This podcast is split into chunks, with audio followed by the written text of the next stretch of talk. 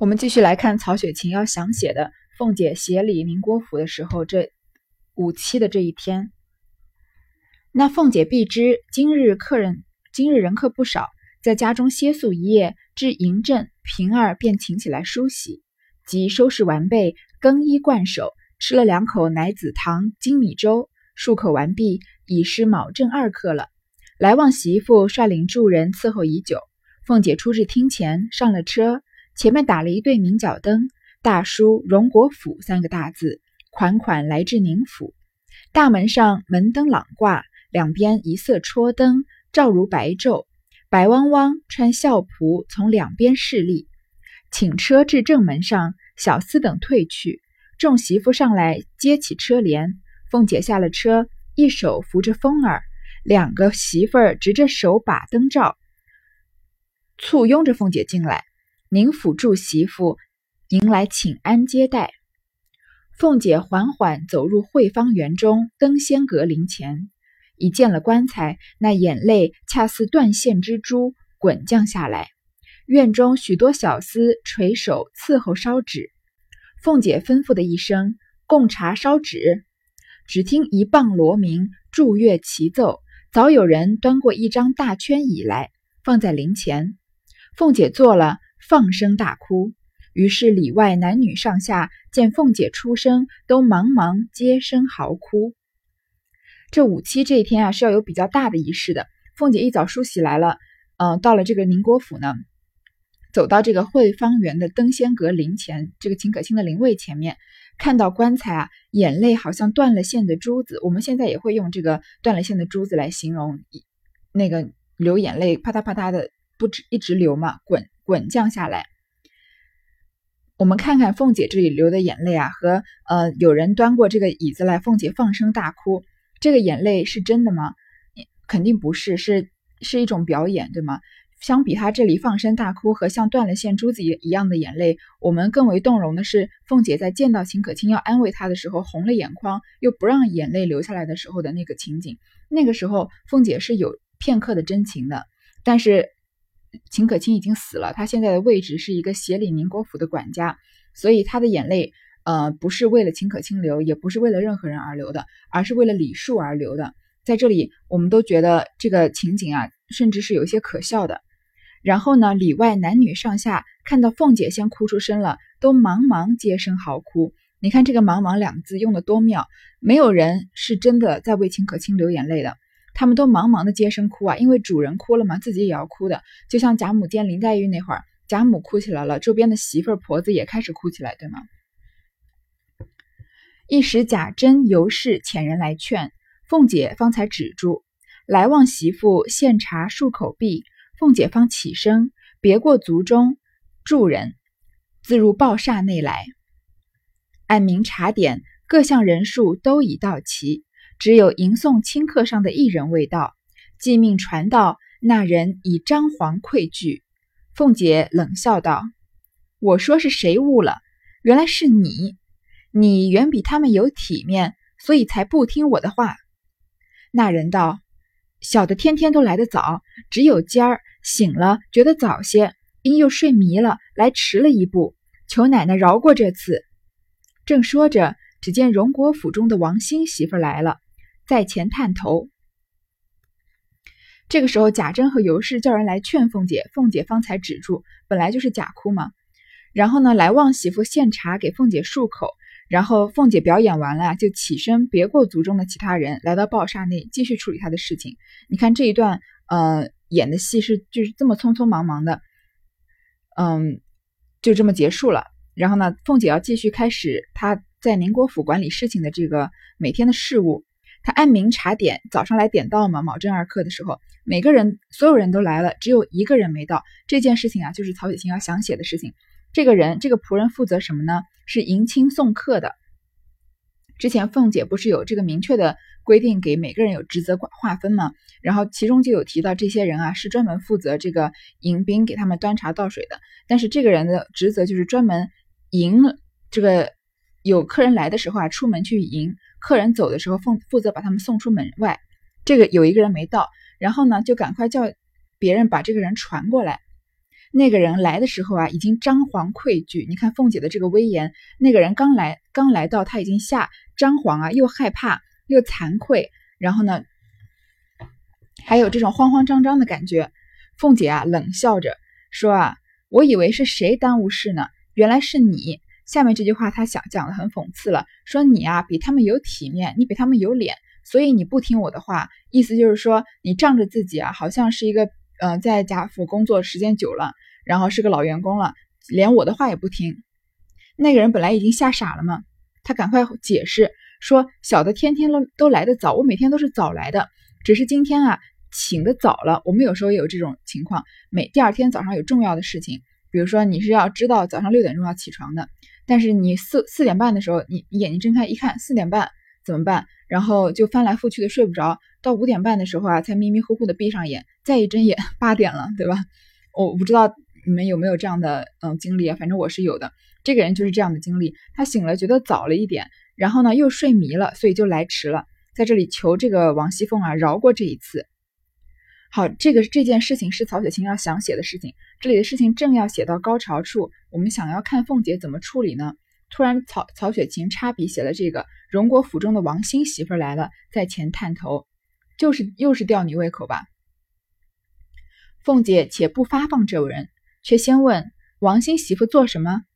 王兴媳妇巴不得先问他，先问他完了事，连忙进去说：“领牌取钱，打车叫网络。”说着将个贴儿递上去，王熙凤就把那个人撂在一边了。我们，你想想看，这个迟到的人在旁边等的那个心情是多么焦急。我们作为读者也是很为那个人感到这个感同身受，对吗？然后凤姐先问说：“王兴媳妇来干嘛呀？”王兴媳妇一看，她本来是看到这个王熙凤在这里处理别人的，知道她有这个处理严肃的事情，所以不敢来打扰。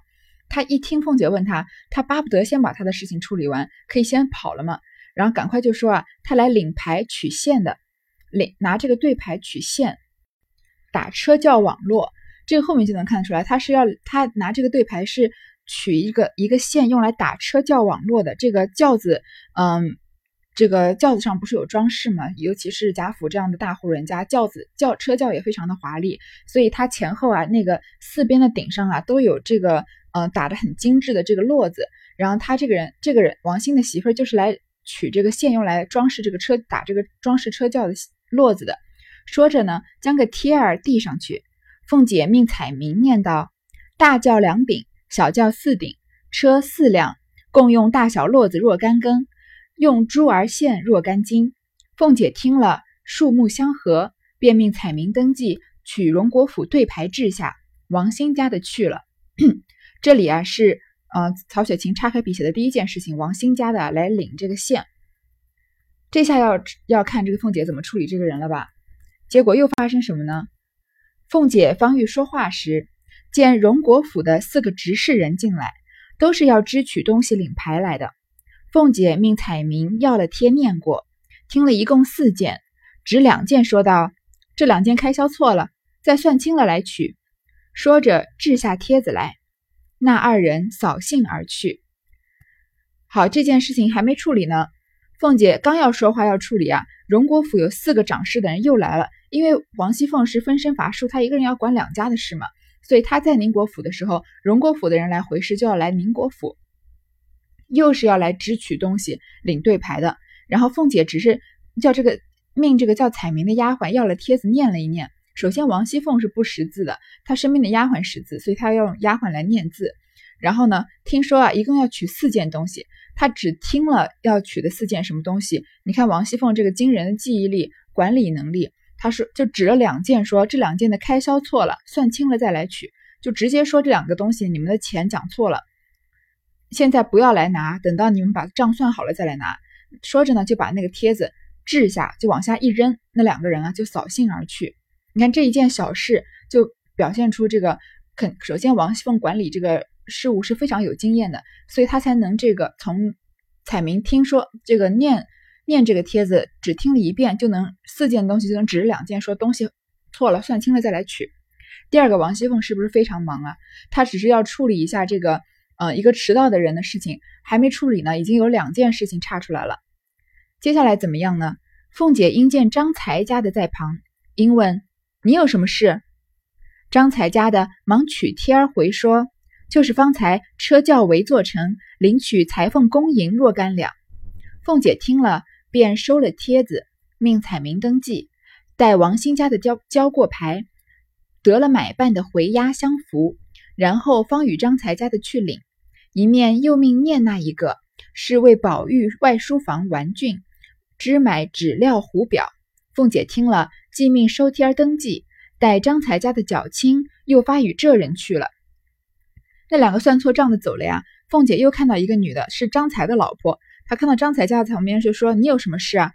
张才家的赶快就回话说：“刚刚啊，那个车轿的事情，之前这个王兴媳妇儿不是来领现吗？打这个络子。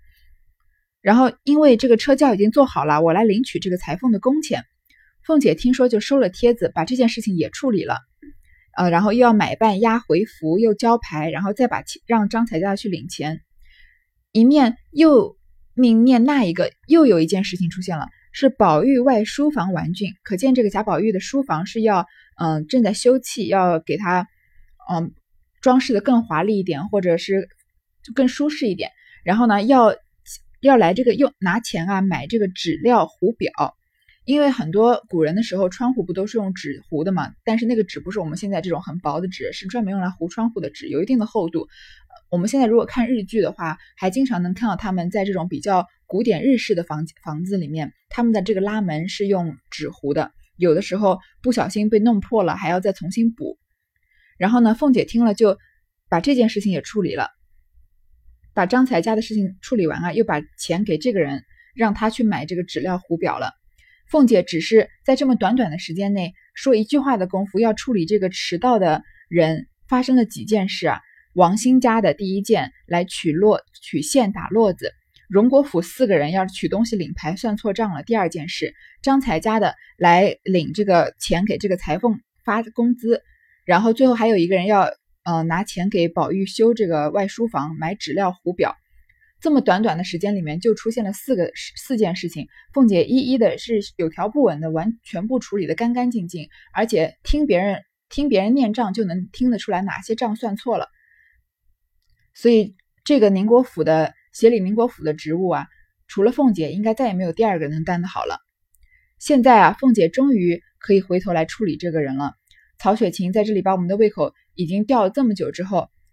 顺便也通过差写这四件事情，不不不单是吊我们的胃口啊，也也表现出王熙凤想起了这一天，王熙凤是有多么的忙，多么日理万机。凤姐便说道：“明儿他也睡迷了，后儿我也睡迷了，将来都没了人了。本本来要饶你，只是我头一次宽了，下次人就难管，不如现开发的好。”登时放下脸来，喝命带出去打二十板子。一面又掷下宁国府对牌，出去说与来生，隔他一月迎米。众人听说，又见凤姐没力，知是恼了，不敢怠慢，托人的出去托人，执牌传谕的忙去传谕。凤姐就跟这个迟到的人说：“迟到的人连个名姓都没有，说明天他也睡迷了，后天我也睡迷了，将来就没有人能使唤了。意思就是说，你不要跟我在这找理由，你说你。”每天都来得早啊，然后今天是因为睡迷了。那明天这个人也跟我说这个理由，那个人也跟我说这个理由，后天我也睡迷了。那那谁来管这个事情呢？然后说本来我要饶你的，你看他把自己说的，把把自己的严厉说的有多么的不得已。本来我是要饶过你的，不过我这一次宽待你了呀，不处罚你，下次我就难管别的人了。因为有一个成语叫杀鸡儆猴嘛。如果你第一次不把。事情处理的很严肃，其他人就觉得，哎，王熙凤好像只是表面严厉嘛，嗯，真的有人发生事情的时候，她并没有严肃处理，也没打板子，那以后我也可以偷个懒了。但是凤姐的威名是这样，呃，能这样传的这么远，从荣国府到宁国府，上上下下都传遍了，就可见她绝对不是那种会网开一面的人，所以突然就放下脸来变脸了。然后呢，之前说的那个话，说他也睡迷了，我也睡迷了，还有点调侃的意思，但是突然一变脸，就说带出去打二十板。一面呢，又把宁国府的对牌往地上一扔，说出去跟来生说，隔他一月银米。来生和来生媳妇儿，他们俩不是宁国府的总管家吗？之前说过了，这些监察这个监督工作啊，都是要来生和来生家的来办。但是既然有人迟到了呀，就要连坐，不仅要罚这个迟到的人，也要罚这个监管不力的人，就让来生少，就是等于少发他一个月的工资。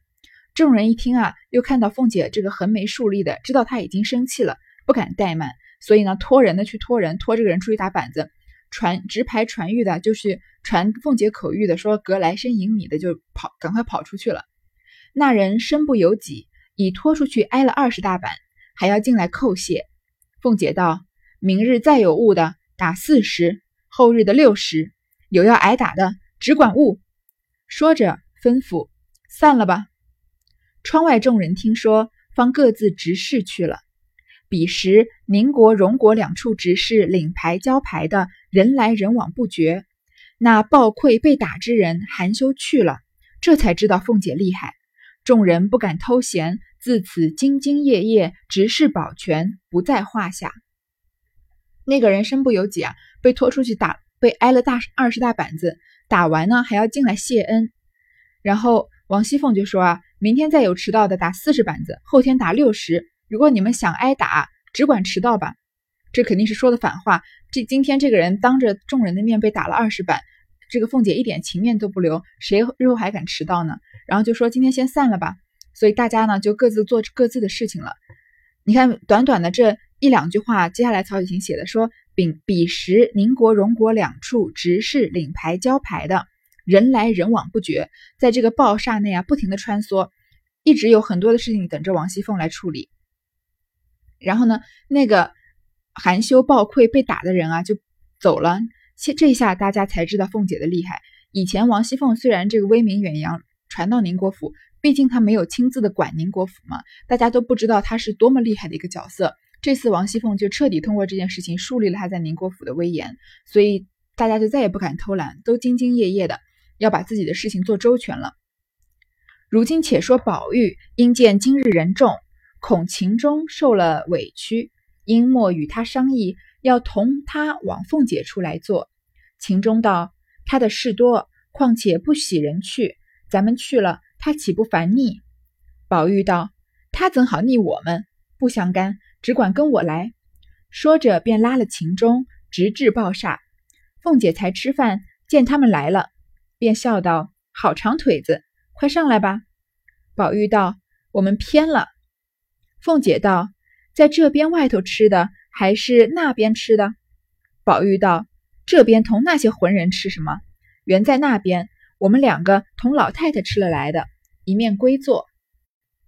回头来说贾宝玉啊，他看到这个秦可卿的丧事办的这么大，今天还是在讲详写的这一天，人那么多，他担心秦钟受了委屈，怕没有人照顾秦钟，然后呢就跟他商量要一起来凤姐这边。秦钟就说啊，他事情那么多，又不喜欢人去。我们去了不是惹他烦吗？宝玉就说他怎么可能烦我们呢？你只管跟着我来，就拉了秦钟往这个报厦来。凤姐才吃完饭，看到他们来了，就笑说：“好长腿子，快上来吧！”就说你们怎么这么不远万里的来了？说你们腿好长啊，赶快来吧！就要让邀请他们一起吃饭。宝玉道：“我们偏了，这个偏应该是一个北京方言，我倒是也查了半天，可能。”嗯，是说我们吃过了的意思。根据这个上下文联想啊，但是我倒是对北京话不是特别熟悉。嗯，凤姐道，在这边外头吃的还是那边吃的？因为宝玉说我们吃过了嘛，宝凤姐就说你在这里外面和那些客人来来拜访调研这个秦可卿的人一起吃的，还是在那边荣国府吃的呢？宝玉就说在这边同那些浑人吃什么？宝玉是最不喜欢这个交际应酬，也不喜欢做官仕途的，所以对这种呃迎来送往的客人，不是真心的悼念秦可卿要来做戏的这些人啊，他最烦了。就说和那些浑人、那些乱七八糟的人，跟他们吃什么吃啊？我们是在荣国府啊，跟老太太、跟贾母吃了来的。凤姐吃毕饭，就有宁国府中的一个媳妇来领牌，为支取香灯事。凤姐笑道：“我算着你们今儿该来支取，总不见来。”想是忘了，这会子到底来取？要忘了，自然是你们包出来，都便宜了我。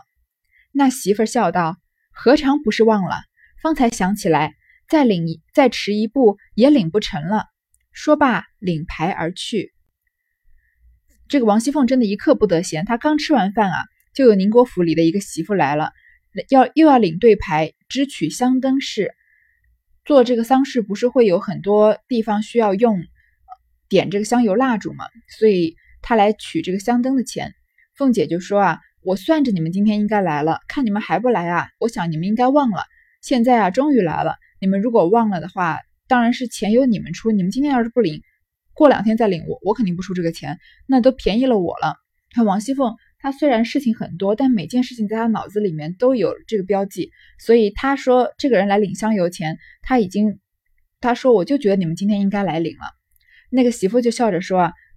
真的是忘了，只是刚刚才想起来，要是再迟一步啊，也领不了钱了。说着就领了对牌走了。一时登记交牌，秦钟应笑道：“你们两府里都是这牌，倘若别人私弄一个，支了银子跑了，怎样？”凤姐笑道：“依你说，都没王法了。”宝玉应道：“怎么咱家没人领牌子做东西？”凤姐道：“人家来领的时候，你还做梦呢。我且问你。”你们这页书多早晚才念呢？宝玉道：“巴不得这如今就念才好。他们只是不快收拾出书房来，这也无法。”凤姐笑道：“你请我一请，包管就快了。”宝玉道：“你要快也不中用，他们该做到哪里的，自然就有了。”凤姐笑道：“便是他们做，也得要东西，搁不住我不给对牌是难的。”宝玉听说。便猴向凤姐身上立刻要牌，说：“好姐姐，给出牌子来，叫他们要东西去。”凤姐道：“我乏的身子上生疼，还搁得住揉搓。你放心吧，今儿才领了纸表糊去了，他们该要的还等叫去呢，可不傻了。”宝玉不信，凤姐便叫彩明查册子与宝玉看了。处理这个香油钱的事情结束之后呢，那个人就要登记来交对牌。秦钟就问了一个我们这种外外行人也很疑惑的问题啊，说你们两府宁国府、荣国府都用这个对牌，如果别人私自做一个，拿了银子就跑了，会怎么样呢？凤姐就笑着说啊，照你这么说都没王法了。首先这个对牌肯定是有特殊的标记的，第二私自造这个对牌就跟私自刻人家的章或者冒充别人的签名一样是犯法的。所以凤姐说啊，你这个你这个问这种没有常识的问题，照你这么说，这个天下没有王法了吗？宝玉又问，又问了一个没有常识的问题，说他是因为他第一次看到有人这个用宁在宁国府登记交牌嘛，他在以前在荣国府没看到过，说怎么咱们家怎么咱们荣国府没有人领牌子做东西呢？凤姐就说啊，我处理这些事情，人家来领牌的时候啊，你还在做梦呢。王熙凤她是日理万机的，贾宝玉是闲云野鹤的一个贵公子，他哪能看到王熙凤处理这么多事情的时候？他说，然后王熙凤就把话题岔开了，说我问你。你们这夜书多早晚才念呢？看来贾宝玉是和秦钟因为大闹了学堂之后嘛，他们就准备啊要在这个晚上读，两个人一起读书叫读夜书。说你们什么时候才开始啊？宝玉就说巴不得如今就念才好，我就想今天就念就就开始呢。但是他们不把书房收拾出来也没办法。之前王熙凤在要。责打这个迟到的那一个人的时候，处理了分身分身处理了四件事，最后一件不就是把宝玉修帮宝玉修葺书房的人来要钱，那个做胡表嘛？所以，嗯，宝玉在这里就说他这个就跟前面那个时候对应起来了，说他们要收拾出书房来，他们不收拾出来也没办法。凤姐就笑着跟宝玉开玩笑啊，说你呀，赶快来请我，请我。一请就请我吃饭啊，请我看戏什么的，你多请请我呢，这件事情就快了。宝玉就反驳说：“你要快有什么用啊？他们到什么时候，自然就到什么时候，你也帮不了忙。”宝贾宝玉还不知道凤姐的威力有多大，权力有多大。凤姐笑道：“即使他们是真正干事的人啊，他们做事也需要材料吧？巧妇难为无米之炊嘛。如果我不给他们对牌，他们没有材料，也根本开不了工。”宝玉这么一听啊，就开始撒娇起来。他猴向凤姐身上，你看是一个小男孩跟这个嗯年轻媳妇撒娇，就像猴子似的挂在凤姐身上，就要那个对牌，说好姐姐，你把牌子给我，嗯，赶快让把东西给他们，让他们开始做吧。因为他想赶快跟秦钟开始一起念夜书嘛。其实他们哪是真的要念夜书呢？只是想多跟秦钟厮混厮混，而且贾宝玉跟秦钟也有这种比较暧昧的关系。凤姐说啊。我我累了，我累的身子上很疼，你不要在这猴着猴在我身上，哪还经得住这种揉搓呀？你放心，今天啊，那些下人已经把钱领走了，去裱糊了。然后说我要等，我要等你来告诉我，啊，还等还等你叫呢？那他们不是傻了吗？宝玉还不相信，凤姐又叫彩明查了册子给宝玉看了。正闹着，人回苏州去的人招儿来了，凤姐急命唤进来。昭儿打签儿请安，凤姐便问：“回来做什么的？”昭儿道：“二爷打发回来的。林姑老爷是九月初三日四时没的，二爷带了林姑娘同送林姑老爷灵到就到苏州，大约赶年底就回来。二爷打发小的来报个信请安，讨老太太示下，还瞧奶还瞧瞧奶奶家里好，叫把大毛衣服带几件去。”凤姐道。你见过别人了没有？昭儿道：“都见过了。”说毕，连忙退去。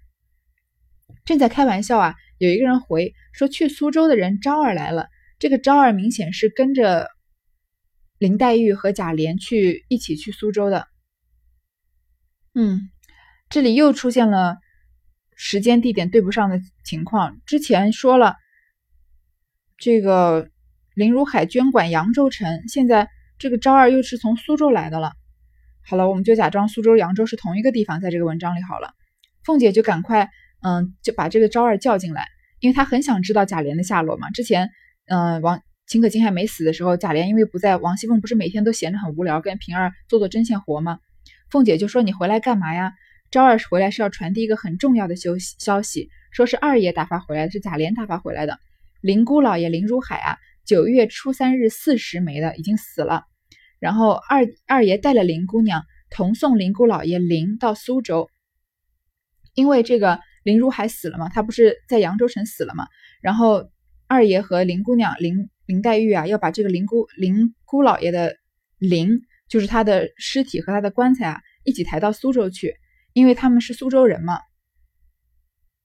好，我们这里就不深究地名了，好吗？如果你我们硬要解释林如海是从在人在苏州，然后来扬州做官，死在扬州，又去又往苏州，又要把他的灵扶回苏州，这好像也有点牵强。因为如果是这样的话，他们也不应该说苏州去的人招儿来了，应该说扬州去的人招儿来了，对吗？好，我们不多纠结这个地名的问题，然后说啊，大概年底就赶回来。本来林黛玉或者贾琏应该能早点回来的，可惜的是他的父亲已经死了。所以要扶灵到苏州去，那就不能这个又往苏州去的话，那时间又更久了嘛，要更晚才能回来，要年底才能回来。然后说这个贾琏打发我来报个信请安，来首先讨老太太示下，跟贾母问安，然后再瞧瞧王熙凤家里好不好，叫把大毛衣服带几件去，因为他们回来的时候已经是年底了，天气已经很冷了嘛。王熙凤又问他说：“你见过别人没？”赵二就说：“都见过了。”凤姐向宝玉笑道。你林妹妹可在咱们家住长了？宝玉道：“了不得，想来这几日他不知哭得怎样呢。”说着蹙眉长叹。凤姐跟宝玉笑着说：“啊，凤姐对林如海去世是一点感觉都没有的。林如海是谁啊？跟她一点关系也没有。她只是笑着跟宝玉开玩笑说：‘你林妹妹这下可要在我们家住久了。’因为她首先知道贾宝玉和林黛玉是一起长大的，有这样的情谊。她又知道贾宝玉很牵挂林黛玉嘛。这下林黛玉本来就是。”嗯，抛夫进京都的嘛，他本来就离开林如海来住到贾家，这下林如海死了，林黛玉可以说不管在苏州还是扬州，已经等于没有亲人了，所以她肯定是要在贾府长长久久的住下去。我之前说过，因为林黛玉在贾府有这种比较尴尬的身份，她没有真正的亲人嘛，只有她的外祖母贾母在这里，所以她一直都感觉无依无靠的。这个王熙凤在这个时候跟宝玉说：“你这林妹妹可要在家住久了。”她是等于揶揄贾宝玉说：“你们俩啊，有有的是机会在一起了。”但是贾宝玉心里想的不是这个，他是真心的为林黛玉着想，他就想啊，这了不得了，这几天他不知道要哭成什么样呢？自己的亲爹死了嘛，林黛玉本来就这么爱哭的人，他很为林黛玉难过，觉得林黛玉一定哭得很伤心，然后呢，就皱着眉头长长长的叹息。凤姐见昭儿回来，应当着人未及细问贾琏。心中自是记挂，待要回去，真奈事情繁杂，一时去了，恐有延迟失误，惹人笑话。少不得耐到晚上回来，复令昭儿进来，细问一路平安信息，连夜打点大毛衣服，和平儿亲自检点包裹，再细细追想所需何物，一并一并包藏交付昭儿，又细细吩咐昭儿，在外好生小心服侍，不要惹你二爷生气。时时劝他少吃酒，别勾引他认得混账老婆，回来打折你的腿。等雨赶乱完了，天已四更将近，睡下又走了困，不觉天明鸡唱，忙梳洗过宁宁府中来。凤姐啊，因为看到昭儿回来了，她当着人不好意思问自己老公怎么样，她心中很记挂，但是想要回去赶快问昭儿贾琏最近怎么样啊？但是他的事情实在太多了，他哪处理得完呢？如果他去了荣国府啊，又怕把这个处理事情的时机给耽误了，别人要笑话他。你看他处理下人这么严，自己却因为嗯私人的事情跑到这个回。荣国府去，那别下人不是会闲话吗？所以他只好耐着性子等到晚上再传昭儿进来。很明显，昭儿不仅是贾琏派着回来回话的呀，同时也是凤姐安插在贾琏队伍里的一个眼线。